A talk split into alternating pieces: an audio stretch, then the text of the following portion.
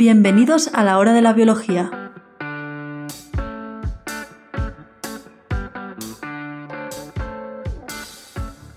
Bienvenidos a otro capítulo de la hora de la biología. Comenzaré con dos confesiones. La primera es que estoy grabando esta intro durante un fin de semana en el laboratorio, así que cualquiera que se dedique a investigación podrá entenderme. Por favor, desearme suerte con el experimento.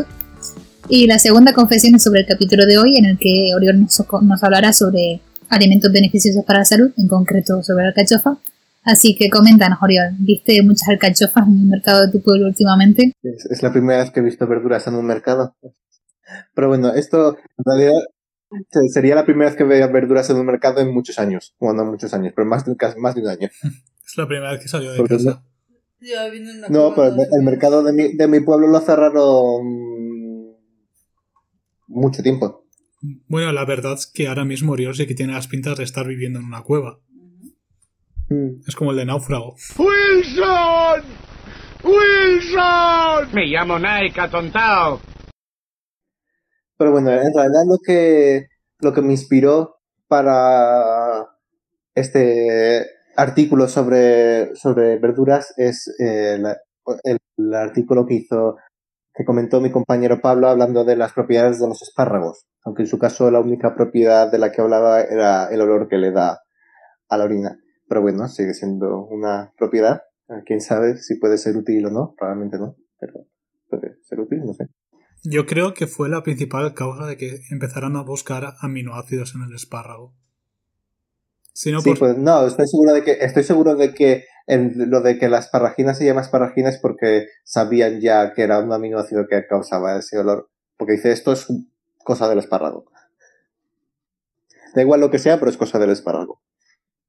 Si ves que al comer espárragos te cambia la orina de el olor de la orina, los primeros químicos y tal dijeron que es ahí en el espárrago que cause tanto olor. Y sí, es verdad que justamente el espárrago está, tiene tanta cantidad de, de esparragina, supongo que en el momento que hicieran un aislado, lo primero que van a encontrar es esto es una bueno.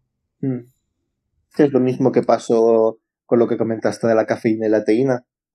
Que lo aislaron en dos sitios distintos y dijeron, pues esto es cafeína y esto es teína. Pero bueno, yo lo, de lo que os voy a hablar es otra planta, que no es ni café, ni té, ni espárrago. Ya hablé en mi episodio sobre cocina antimedicinal, vamos a llamarlo, el de tres alimentos que podrían matarte, creo que lo acabamos llamando, que originalmente estaba buscando información sobre cocina medicinal. Y esto es una de las cosas que encontré. Se trata de una planta llamada Sinara scolimus, que es más conocida como alcachofa. Alcachofa de Benicarlo, patrocínanos. Ayuntamiento de Benicarlo, patrocínanos. No, sé si, están teniendo mucho éxito ya con las alcachofas de Benicarlo, pero bueno. Pues bueno, lo que, lo que, lo que está diciendo, que se ha observado que en general una dieta rica en verduras ayuda en la prevención del cáncer. Así que sabéis, si nos gustan las verduras, ya sabéis cómo vais a acabar. Bueno, la teoría más aceptada sobre esto es que lo que más ayuda es la exposición a polifenoles presentes en las plantas que tienen efectos antiproliferativos. El interés en la alcachofa en concreto es tanto por su abundancia en, estos compuestos fenólicos como por cuáles son. Los más importantes son el ácido clorogénico y la cinerina que a lo mejor a alguien le suena. Luego, a lo mejor, comento algo más sobre la cinarina. Son ésteres de ácido cafeico y químico. El clorogénico es un ácido cafeico y un ácido químico y la cinarina son 12 ácidos cafeicos y un ácido químico. Eh, tras comer alcachofa aumenta en el plasma eh, la concentración de, ácido ferúlico, que es un derivado del ácido cafeico. ¿Qué podéis pensar con todo lo de ácido cafeico? Pues si se llama así lo tendrá el café, pero no, lo tienen todas las plantas. Porque es un intermediario en la biosíntesis de la lignina, que es lo que hace que la, que la madera sea dura y en general que las plantas se mantengan de pie. Eso que a Pablo le vendría bien en algunas zonas. Joder.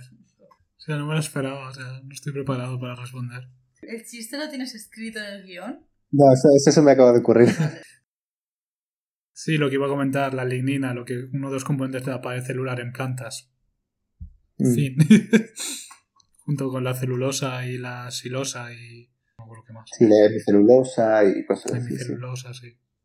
Si os interesan eh, alimentos que tengan grandes cantidades de esta sustancia, de ácido cafeico, está en grandes cantidades en tomillo, salvia o anís estrellado, que son especias. Y si, es algo, si queréis algo que se pueda comer más, que no, es, que no te tengas que, que llenar la boca de especias que luego te, te acaba, que no notas el sabor a nada en un par de años, eh, es muy abundante también en las pipas de girasol. Así que la gente que coma muchas pipas de girasol, ya sabéis. De- hablando de no tomar especias, no toméis nuez moscada.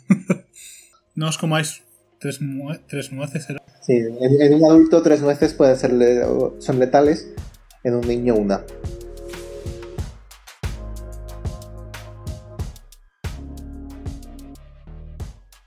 Oyendo esto podríais pensar que, bueno, ¿y por qué no comemos simplemente pipas todo el rato y ya está? ¿Por qué, me- por qué tengo que comer alcachofa? Pero la, razón por la que es mejor la alcachofa es por la biodisponibilidad de estos eh, compuestos polifenólicos. Eh, los efectos antiproliferativos del ácido ferúlico eh, pueden ser perjudiciales en el estómago, porque el estómago es un, órgano, la pared del estómago es un tejido que se regenera muy a menudo porque sufre mucho estrés con todo el ácido y todo eso. Así que se, ha observado que, puede, en- que en ratones puede producir úlceras y, y puede ah, empeorar infecciones con algunas bacterias. Y cuando, cuando te lo tomas de la alcachofa, como es un, está en un compuesto como la cinarina o el, o el ácido clorogénico, eh, sol- solamente hace efecto una vez pasa la sangre y empieza a degradarse. Porque se, empieza a degradar en el hígado. Es lo que se llama efecto primario. Eso sería igual que con el hierro, ¿no? Por ejemplo, que está más biodisponible el hierro procedente de carnes rojas que el hierro procedente de las plantas, si no me equivoco. Como que puede ser que, el- Puede ser, no que, por, que por masa seca, si no me equivoco, las lentejas creo que tenían más hierro que un chuletón, pero como en el chuletón, o sea, en carne roja, está eh, quelado en la hemoglobina, es mucho, bueno, en, en el grupo Sí, hemo, es mucho, es mucho más sencillo luego de asimilar si te lo estás comiendo por carne que si te lo estás comiendo. Sí, supongo que las lentejas a lo mejor lo tienen en la pared celular o algo, no lo sé exactamente cómo funciona. Yo tengo otro artículo sobre comida. Bienvenidos al nuevo podcast de gastronomía. Sí, la, la hora de la cocina. La despensa de la ciencia. Ese es un buen nombre, no lo digas que nos lo quitan. Además, estos, esta sustancia, como he dicho, la cinarina, no es un ácido cafeico, sino dos, así que su concentración molar es el doble de, lo que parece, por decirlo de alguna manera. El efecto antiproliferativo de este ácido, del ácido, bueno, no del ácido cafeico, sino del ácido eh, ferúlico, eh, oh, no lo he mencionado, pero el ácido ferúlico es ácido cafeico con un grupo metilo más. Ya está, es lo único que tiene de diferente. Pero son distintos. El, efecto proliferativo- antiproliferativo se produce gracias a la inducción de la senescencia, que Elena ha explicado suficiente en el pasado. Si os interesa cualquier episodio que, esté hablando Elena, seguro que lo explica. Esto puede servir como método antitumoral en la, en la inducción de la senescencia con muchos menos efectos secundarios que una eh, quimioterapia clásica, que lo que hace es directamente matar a la célula. Esto lo que hace es hacer que la célula quiera morir. Más suave. A cambio es menos efectivo por sí mismo. Es fácil que algunos tipos de cáncer puedan escapar a este método, porque simplemente ignoran la senescencia.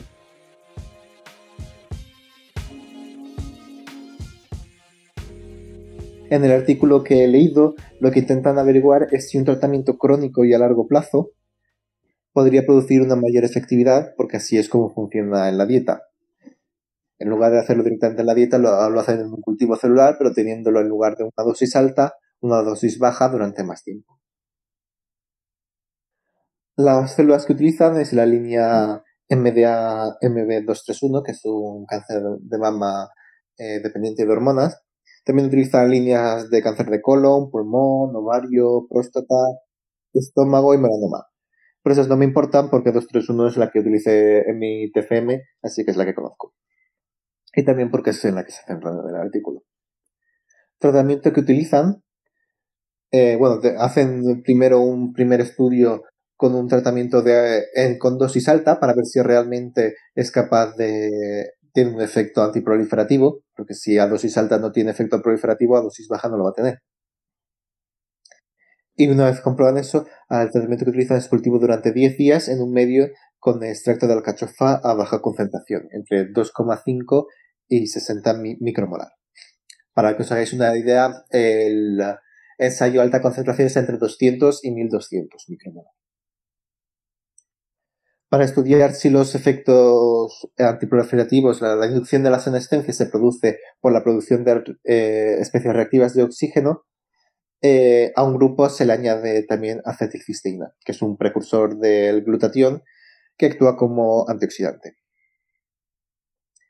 Para medir si, si la senescencia se está produciendo y en, y en qué cantidad y todo eso, se utilizan dos estudios. Primero hacen un estudio de beta-galactosidasa y luego un Western blot de P16 y P21. Lena. Lena, algo que quieras añadir. Nada. ¿Cómo hacen los westerns? O sea, para que les hagan bonitos. ¿Cómo hacer el metagal? Sí, supongo que tú conocerás. Sí, ese. Mm. El test de beta-galactosidasa lo que se basa es que las células senescentes acumulan eh, beta-galactosidasa lisosomal eh, por los procesos en la senescencia. Los lisosomas se hacen más grandes, se alcalinizan y, y y aumentan los niveles de beta-galactosidasa. Y esto se puede detectar mediante una reacción colorimétrica con un sustrato que se llama XGAL, que lo que da es, eh, al ser eh, degradado, al, al ser metabolizado por la beta-galactosidasa, da un precipitado de color azul. Sí, o sea, iba a decir que es una... Por eso toda la gente esta paranoica de YouTube dice que eh, el acidez está mal, o sea, y que es el agua, el, el, agua del mar la sustancia más alcalina la que te puede curar. Lo que te está enseñando es que con- cuando las células se hacen viejas se alcalinizan, así que tampoco creo que les Se apetezca. alcaliniza Es en los lisosomas. Los sí. ¿Se sabe por qué produce la apoptosis? A ver, no se sabe, spoilers. Se, se tiene una idea, pero no, no están seguros. Tienen- hay, hay tres vías distintas por las que puede que tenga su efecto antiproliferativo. Y seguramente No, no serán está seguro. todas. Una está, una, está seguro de que se produce y que se produce por esto. Las otras no están seguras de si se produce por esto o es otro efecto. Y luego el, el Westerblot, como he dicho, lo que mide es los niveles. Bueno, mi Westerblot también hemos explicado lo que es básicamente. Aíslas las proteínas de una célula, de una célula o de una célula, normalmente de muchas células, y, ve- y ves los niveles, cuán- cuán- de, de cuáles hay más y de cuáles hay menos. Eh, lo que quieren ver es, es los niveles que hay de P16 y P21, que son CKIs, son inhibidores de CDK, que son quinasas dependientes de ciclinas. Es decir, son eh, la maquinaria necesaria para llevar adelante el ciclo celular, que es necesario para la proliferación.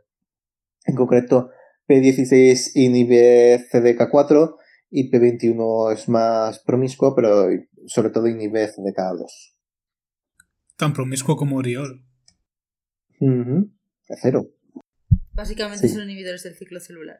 O sea, si están presentes ese tipo de proteínas, Se es porque el ciclo celular está arrestado y es una característica de las células senescentes. Y el famoso P53, que tanto le gusta a Pablo, y seguro que si le dejo explica algo para que él no lo conozca, es encargado de regular la síntesis de la expresión de P16 y P21. Así que está muy relacionado también con el daño en el genoma.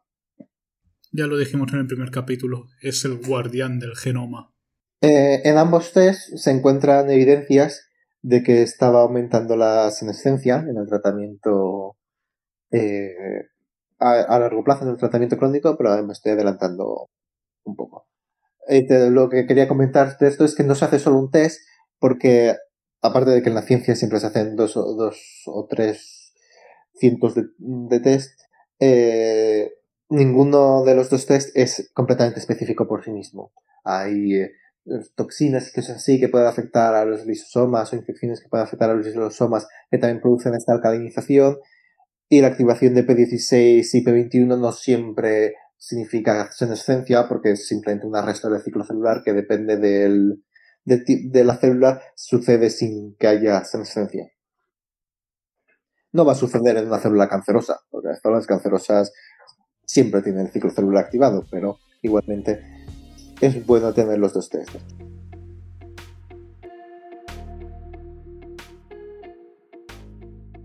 Con todas las líneas celulares que, que probaron, todas, excepto dos, respondían eh, positivamente, es decir, se morían. Positivamente para nosotros, porque son líneas cancerosas, lo que a las dosis altas. Que ¿Eran ¿Mm? todas líneas derivadas de tumores o...? Sí, los es- es su tumor. Ah, vale, perdón. Sí. Por agua. El, el- la que se centran es de tumor, eh, de, de cáncer, un cáncer de mama dependiente de hormonas, y luego también utilizan un cáncer de ovario dependiente de hormonas, es parecido, pero luego ah, eso, tiene una, una biblioteca muy ampliada de pulmón, eh, melanoma, eh, próstata, de todo. De, de, pues, de todos los que eligen, que son 10 en total, dos de ellos son resistentes a- al tratamiento con el, el extracto de alcachofa incluso a dosis altas, que son el cáncer de colon y el cáncer gástrico.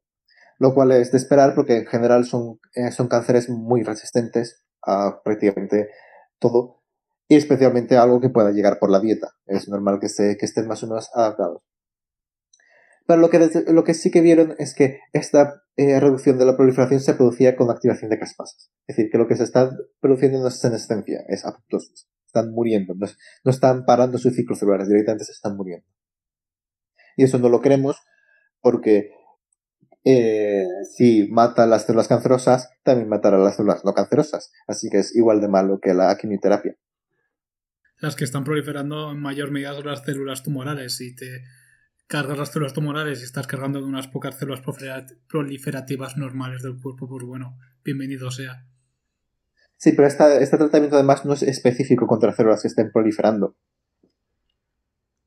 Porque no, bueno, no, no se sabe lo que es todavía, porque como no, todavía no se ha explicado más o menos lo que hace. O sea, Pero no, es específico de o sea, de todas maneras, yo supongo que el 100% no estarán muriendo. Supongo que una parte de la población está- estará yendo a senescencia y otra parte estará yendo a apoptosis. Sí. Sí, pero que, que ven la activación de caspasas, lo cual les indica que no es buena idea por eso, porque hay muchos que están muriendo. Senescencia en células. También detectan senescencia, sí, porque también hacen lo- los test de... ¿Mm? Senescencia en células tumorales existe. Por poder. Sí, es- básicamente es eso. Para la- lo- las, a ver, cuando una célula se hace tumoral, lo primero que intenta el, gen- el guardián del genoma, que lo llamas tú, es intentar convencerlo para que se haga senescente. A estas células son células tumorales muy avanzadas, de líneas establecidas, que ya todos esos pasos se los han saltado. Pero si los puedes intentar inducir a que vuelvan a intentarlo, eh, es buena idea. Con lo que sí que consiguieron esta inducción de la que estoy hablando es con el tratamiento crónico a largo plazo. En este caso se centraron específicamente en 231, en la de cáncer de mama, lo que probablemente me hace pensar que no funcionaba con el resto. Pero no se sabe. A lo mejor no tenían tiempo, no se sabe. Lo que encontraron es que a los 10 días el tratamiento con extracto de alcachofa 30 micromolar reducía el número de células aproximadamente al, al 60% del del grupo tro- control. Y el tratamiento con 60 micromolar lo reducía a menos del 10%. Pero también era citotóxico, es decir, también se, a, a esa concentración ya se eh, detectaba apoptosis en las células. Además, descubrieron que, como, como he dicho, que no, no, no se activan las caspasas, así que eso, el mecanismo que es por el que se produce esta disminución es distinto. En cuanto a cuál es este mecanismo, no se sabe. Observan distintas cosas que pueden estar relacionadas. Primero observan que hay menos metilación en el DNA. La metilación del DNA lo- eh, lo que hace es eh, inactivar esa región del DNA porque es más difícil de leer, es epigenética. También pues, creo que ha hablado Pablo sobre ello. El- esta metilación del DNA normalmente está asociado a fenotipos tumorales porque se inactivan genes supresores de tumores. También vieron más acetilación en proteínas que también está asociado a un fenotipo antiproliferativo. Pero en ninguno de los dos casos podían encontrar una eh, conexión directa entre el extracto de, ah, de alcachofa bueno, y los productos del extracto de alcachofa y, y este suceso, la metilación o la acetilación o, o lo que sea. En senescencia Elena se había visto una acetilación de la uveda tepeasa. Sí, hay algún paper diciendo eso, pero en general sí que se ve también acetilación. Como dice Oriol, está relacionado con antiproliferación. De hecho, las sirtuinas, que son am, proteínas que están muy implicadas en proliferación y en, am, y en extender la, la esperanza de vida y tal, son proteínas desacetilasas. Lo que suelen hacer es quitar estas acetilaciones y permitir que, que las células proliferen, que sería lo contrario. Seguramente lo hayan escuchado en el paper cuando hemos hablado de la restricción calórica. Mm, Hemos hablado de la restricción calórica. No como. No, no Sí, es verdad, específicamente no de ello, específicamente, pero, pero... cuando lo mencionamos sí que hablamos de las sirtuinas. Y de la, Mm. de la componente de la uva, eh, res- resveratriol. Resveratrol, Es- ¿no? Resveratrol, sí. Resveratrol. sí.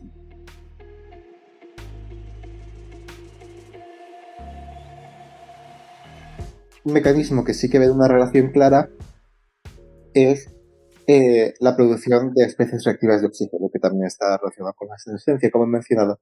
Porque en ¿Vas el a hablar grupo... de mitocondrias? No, no, no me voy a meter tanto. Lena es como. ¿Vas a pisar el tema de Elena? ¿Vas Lena- a pisarme el tema? Lena es como la. Lena es como la loca de la inmobiliaria, inmobiliaria de la zona norte. Pero bueno, eso, que con el tratamiento ese que he mencionado antes de la acetilcisteína, que es un antioxidativo, un antioxidante, bueno, un precursor de un antioxidante, eh, lo que veían es que el efecto de inducción de la senescencia se reducía. Así que saben que eso, que la producción de especies reactivas de oxígeno está relacionada con esta inducción de la senescencia. Lo que no saben es si es lo único, si es el factor principal, no saben nada.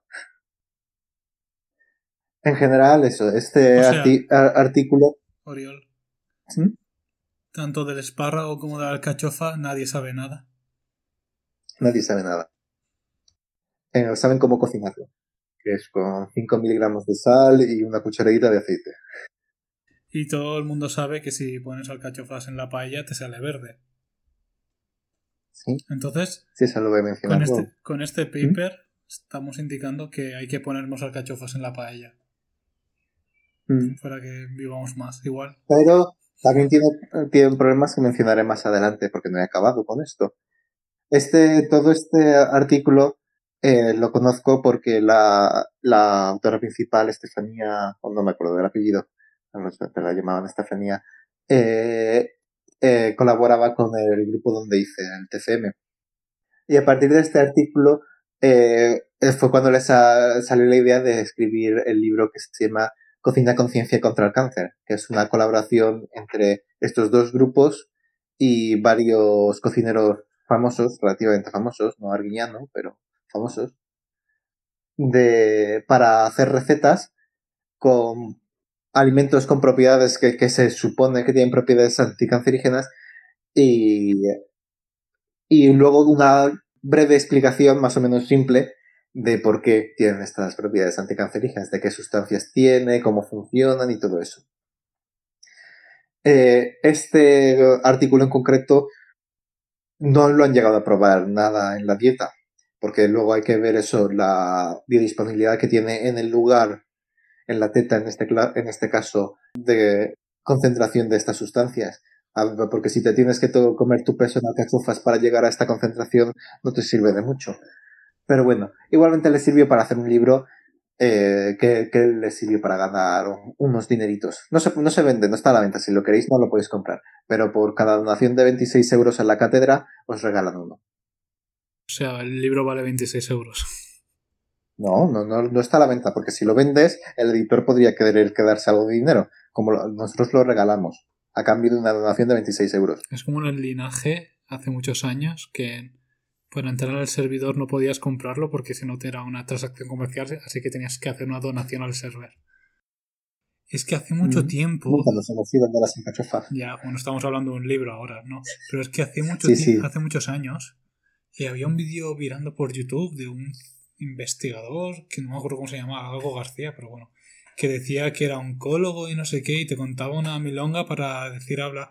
Bueno, para al final era pseudociencia diciendo que el medio ácido producía la enfermedad y que tenías que tomar medio alcalino para curarte. O sea. Pero en toda esta historia, que es pseudociencia, o sea, es mucho más complejo que eso. O sea. Hablaba de que se había visto en los pueblos y tal, los que eran creadores de vacas, que las vacas tenían, eran proclives a que desarrollaran unos tipos de tumores. Y que cuando las vacas desarrollaban estos tipos de tumores, se iban a comer eh, hierbajos de la familia de las, de las alcachofas, o alcachofas si podían. Y que tras comer, y que tras eh, basar su dieta en eso durante unas semanas, el tumor remitía. Y entonces decía, o Sí, sea, te, montaba la película ahí de que luego los investigadores fueron a ver qué tenía la alcachofa y la alcachofa descubrieron que era, tenían componentes antitumorales y que entonces le empezaron a vender cápsulas y infusiones de alcachofa para tratar tumores y tal. O sea, me ha venido ahora a la, a la cabeza todo esto, pero que me gustaría, o sea, Es ya posible dicho- que ya- esta investigación esté basada en un rumor como ese. Ya, pero, o sea, entiendo que tengan antitumorales y todo eso, pero también, o sea, para saber eso, la vaca tiene que tener una un conocimiento previo de que si estás, si te tienes este tipo de dolor, tienes que tomar alcachofa. Y para eso te, alguien le ha tenido que decir que la alcachofa. O instinto y selección natural. Sí, eso, eso es muy común. Lo más común es lo- los perros que comen hierba para purgarse y cosas así. Pero, por ejemplo, eh, hay una hierba que se llama la ruda, creo, que es anti... ah, es abortiva y un montón de cosas, pero, eh, pero que se utilizaba en la antigüedad para los dolores de la regla. Pero an- a- animales o hembras se, se sabe que también lo, la comen cuando les baja el celo para aliviar el dolor. A ver si tiene sentido, si tiene algún olor específico y tal, puede por selección natural haberse fijado, sí. Igual que nuestra propensión a rechazar com- comida de color rojo, hojas de color rojo, porque son, pueden ser venenosas y tal. Por eso no te gusta el regaliz rojo. No, pero o sea, me gustaría, no- o sea, ya que nos hemos vuelto en la el podcast gastronómico en la hora de biología, igual podemos hablar de vacas y, y alcachofas en algún momento. No, no mucho podrás expandir de lo que he explicado ahora. Porque Medios pseudocientíficas. No, ya. Es que hasta no ¿qué pu- puntos puedo investigar a ver si tiene una base para comentarlo. No, simplemente comentar de, ver- Pero- de ver si de verdad que las vacas cuando desarrollan tumores comen alcachofas. O Yo creo, a ver, las comerán siempre. Pero es como cuando estás enfermo y comes algo, o sea, y cuando estás enfermo y comes sopa o algo así, pues la, pero no es que la vaca diga, oh, tengo cáncer, mm, voy a comer alcachofa, ¿sabes? Si es un cáncer muy común en la vaca, sabe, ay, me duele esto, me duele o lo que, lo que sea que de donde le salga el cáncer. Eh, pues voy a comer esta planta que, me, que de normal, que sé por instinto o por lo que sea, o porque lo han aprendido de otras vacas, que esto me ayuda cuando me duele esto, y ya está. La, ma- la mamá la mamá vaca diciéndole, tómate la, el caldito de pollo. En lugar de caldito de pollo, alcachofa, ¿no? fuera, fuera bromas, estamos Le- Lena y yo viendo orcas en Sí. Disney Channel y tienen, eh, tienen cultura, o sea, tienen eh, eh, pueden enseñar de abuelas a nietos cómo cazar focas. Técnicas de caza, sí. técnicas de caza. o sea, van dejando en herencia ves- técnicas de caza. Sí, ves otra familia de orcas de otra parte del mundo y no saben hacer eso. Cazan de otra manera distinta, porque, o sea, dependiendo de su cultura, cazan de una manera u otra. Y si una orca es adoptada por otra familia, la familia le enseña las técnicas de caza de esa, de esa familia. O sea, muy pa- el padrino. Vienes a mi playa a pedirme que mate y no me llamas padrino. Estaba, estaba buscando ahora rápidamente algo sobre lo de las vacas y lo único que he encontrado es eh, un, un estudio que lo que utilizan es como modelo un tumor de vaca, pero no te dice nada de que las vacas lo hayan buscado específicamente, simplemente que está ahí. Y además es un antiangiogénico que no tiene nada que ver con lo que estaba hablando.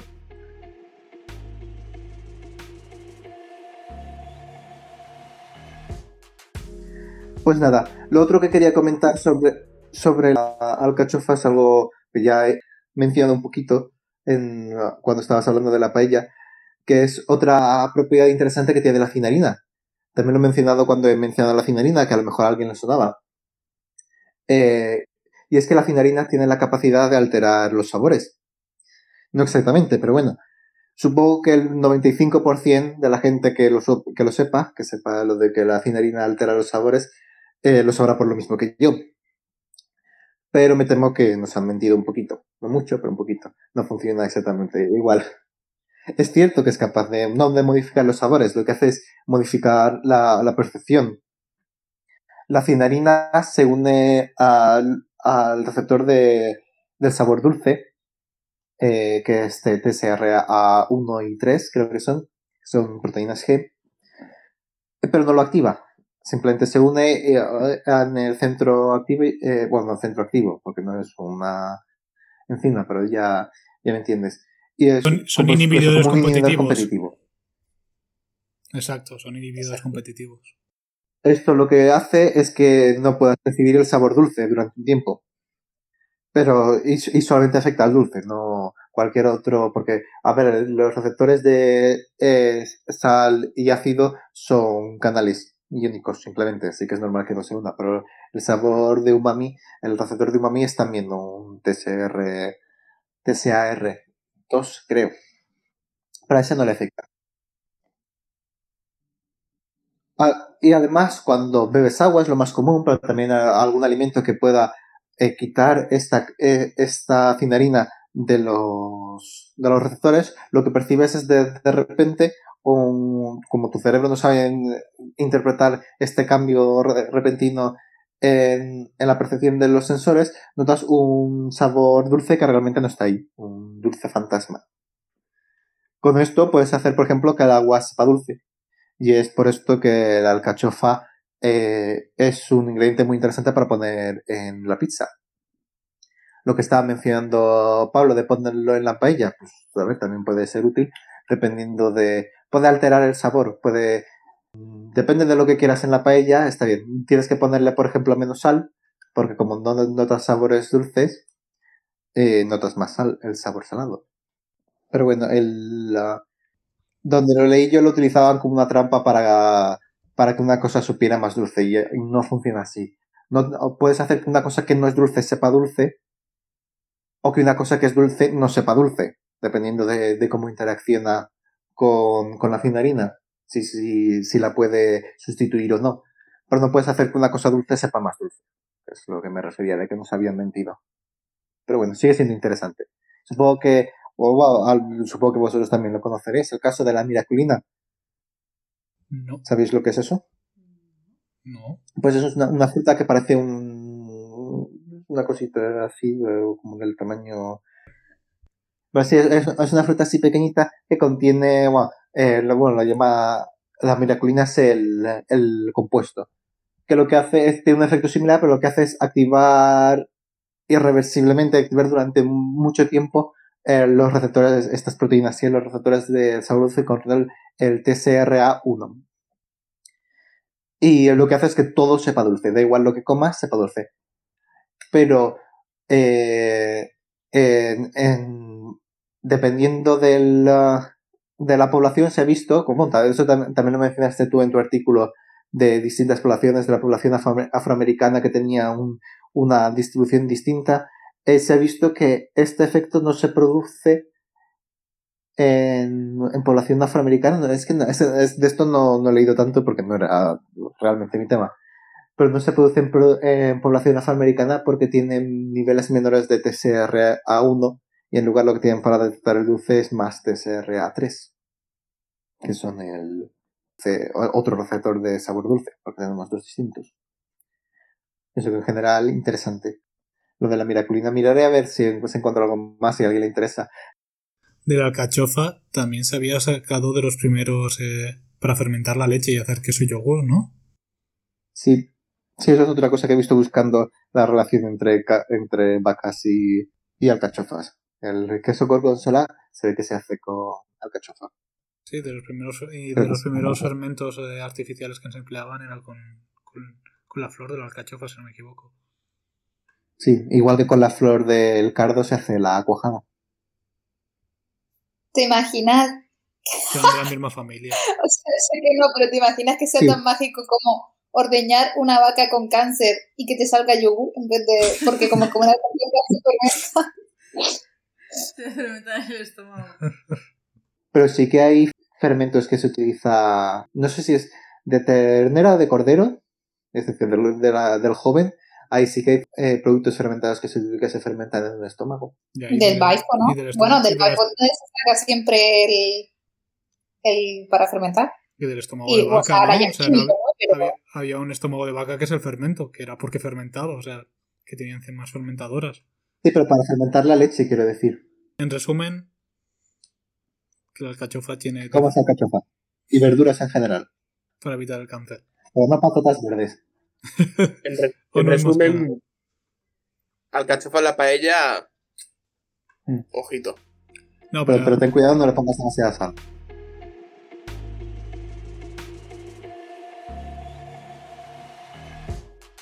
En resumen es que ya hemos visto con Oriol los alimentos que pueden matarte y no lo sabías. Y ahora empieza alimentos que pueden curarte y no lo sabías. En esta primera entrega ha sido la alcachofa y hemos comentado eh, unos componentes anticancerígenos que se encuentran en el interior de la alcachofa y lo que están favoreciendo son respuestas de senescencia y de apoptosis dentro de las células. Y que sí que se ha comprobado en diferentes líneas tumorales al final que sí que está disminuyendo el, crecimiento de la población por respuestas apoptóticas, proapoptóticas, ¿no? Sí, pero propóticas en, en los casos más. eh, cuando utilizas una dosis alta y por inducción de la senescencia, eso, cuando utilizas dosis más bajas. Y que a largo plazo.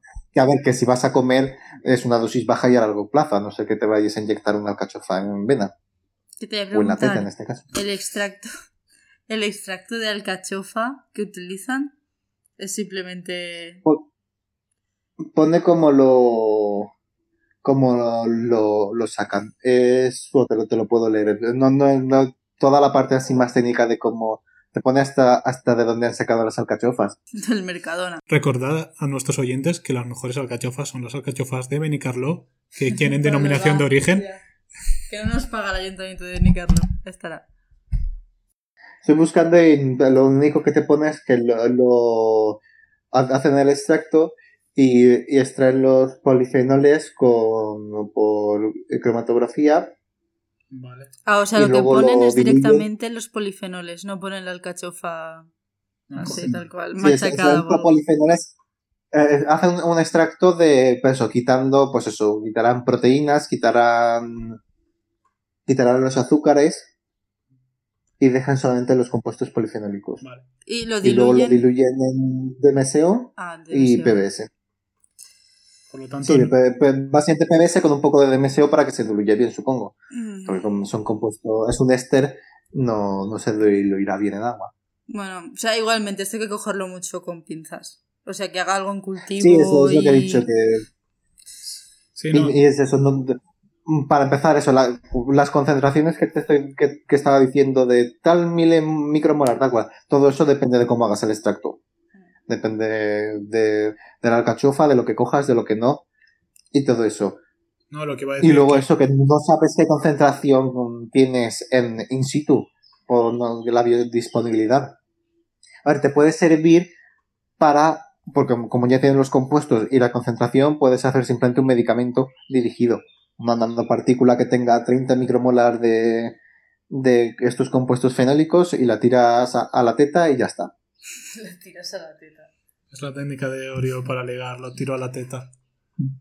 En fin. Pero tú No, lo que- porque si a mí me dan la opción de un medicamento localizado, prefiero que lo hagas con quimio que con extracto de alcachofa, por ejemplo. No, pero esto es menos peligroso. Ten en cuenta que por muchas nanopartículas que utilices, no es perfectamente, no lo puedes dirigir perfectamente.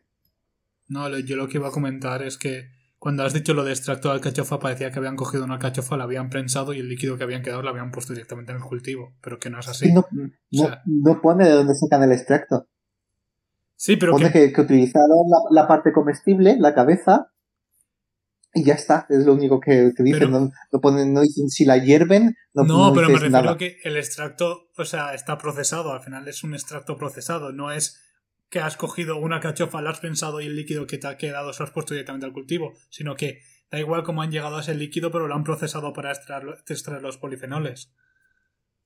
Es que ha- hace referencia a otro artículo, pero en el otro artículo lo único que te dice, es que lo está mirando ahora, lo único que, te, que, te- que hacen es analizar los compuestos, es decir, que, decir qué concentración tienen de cada cosa. Pero no, no te dice, no, no, no, no hace la extracción de los compuestos. Así que a lo mejor ponen el extracto de alcachofa completo.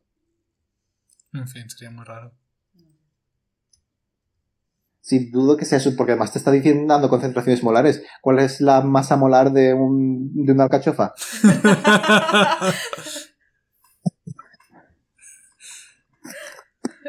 El peso mo- Hacen la media de... De todos los pesos molecular moleculares. De todos los compuestos que tiene el cachofa. de todas las proteínas.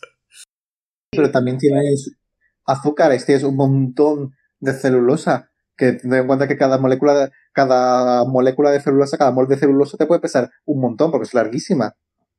En fin. Y luego tienes un montón de agua, que es al contrario. Que cada mol de, de agua te pesa nada. Bueno, que esto demuestra que todos aquellos que apoyan los remedios naturales para el tratamiento de enfermedades y critican la, ¿cómo lo llaman? La medicina.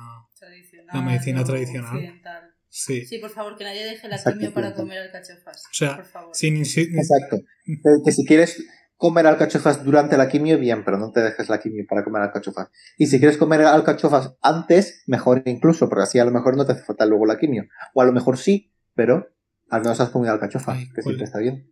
¿Cuál era el otro alimento que también era anticancerígeno por los fenoles y tal? El brócoli. Sí. Ya nos lo avisaba con su. Pero de, de esto hay mucho, que, que ven una propiedad ligeramente, y por- porque por ejemplo también salió con el escolesterol, con el colesterol de, de tiburón. Que salió un artículo que decía que los tiburones no tienen cáncer de piel. Que es cierto, bueno, prácticamente no tienen cáncer de piel. Que podrías pensar que sí, porque la piel del tiburón se renueva muy rápidamente. Igual que los dientes. Porque básicamente la piel del tiburón son dientes, pero en pequeñito. Pero eso también pasa que, al igual que en el origen de la vida y esas cosas, si te encuentras en el mar, la radiación ultravioleta, que es uno de los principales causantes del cáncer de piel, llega reducida. O sea, no tendrá tanta radiación como en la superficie. Pero, pero, pero es cierto que tienen un sistema puesto para que la... Porque el cáncer de piel en este caso sería como un cáncer en un tejido muy proliferativo. Eh, no, sería, no sería el típico cáncer de piel por radiación, sería el cáncer de piel por lo, por la, por, por lo rápido que se replica, que al final Sí. va, va acumulando errores. Dependiendo de los animales, un- también, también dicen que los elefantes tienen pocos tumores y es porque creo que tienen como 40 copias de P53. Sí, cosas así.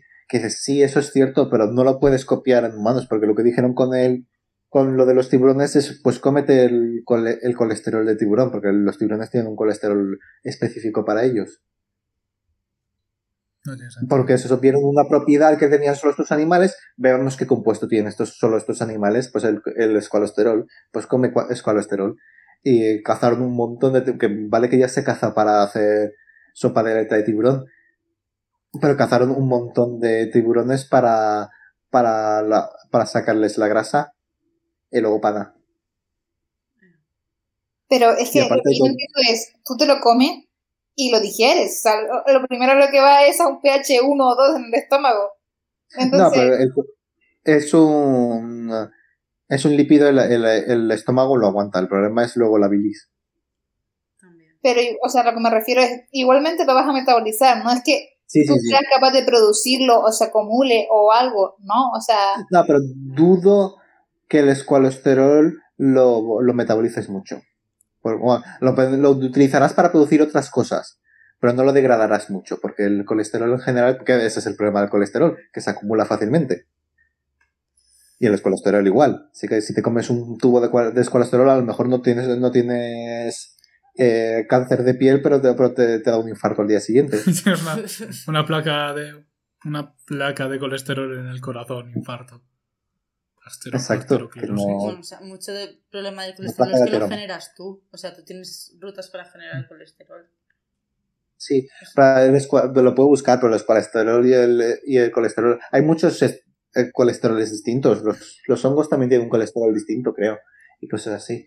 Pero bueno, que no, no merece la pena. No comas grasa de tiburón que no te va a salvar la vida.